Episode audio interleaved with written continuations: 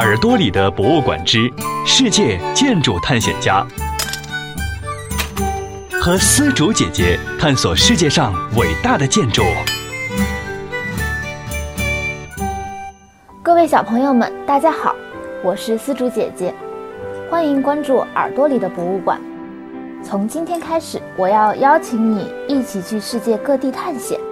我们要寻找什么呢？要寻找的就是世界各地那些伟大的建筑们。在出发之前，我想先考考你：你知道哪些特别有名气的建筑吗？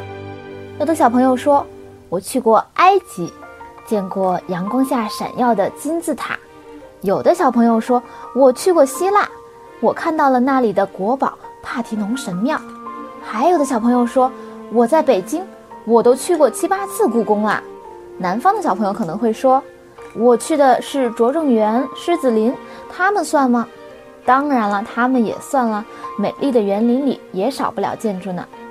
小朋友们，你会不会同意我的一句话呢？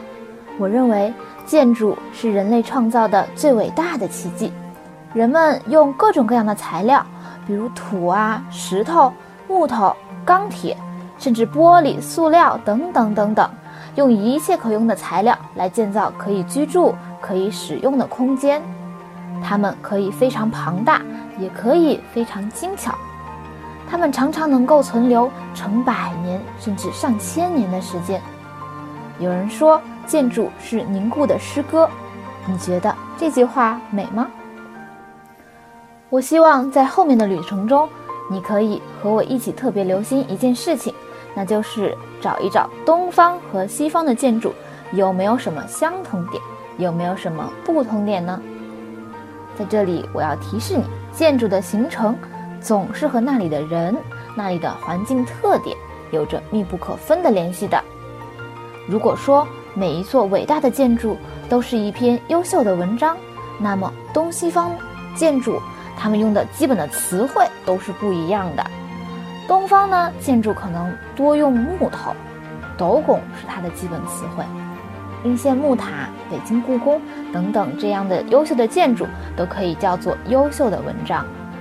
而传统的西方建筑多用砖和石作为材料，他们使用的基本词汇是柱子。在后面我们会常常说到斗拱和柱子的。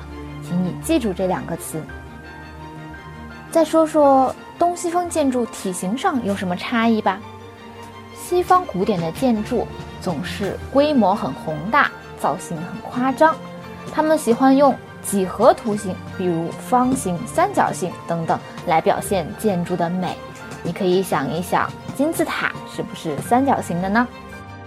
而东方的建筑更喜欢追求形态自然的美。希望能和自然相映成趣。不同的建筑材料、不同的建筑形态，还有不同的建筑功能，这些都是东西方建筑可能会有的差异。世界上有一位非常著名的大哲学家，他叫罗素。他说过一句话：“参差多态乃是幸福本源。”这是什么意思呢？也就是说，这个世界之所以这么可爱，就是因为有着许多不一样的事物啊。那么就邀请你跟着我，从埃及大漠中的金字塔到中国的故宫，从诗情画意的拙政园到庄严典雅的帕提农神庙，从神圣的复杂的巴黎圣母院到造型独特的流水别墅，我们一起去走进这些伟大的建筑吧。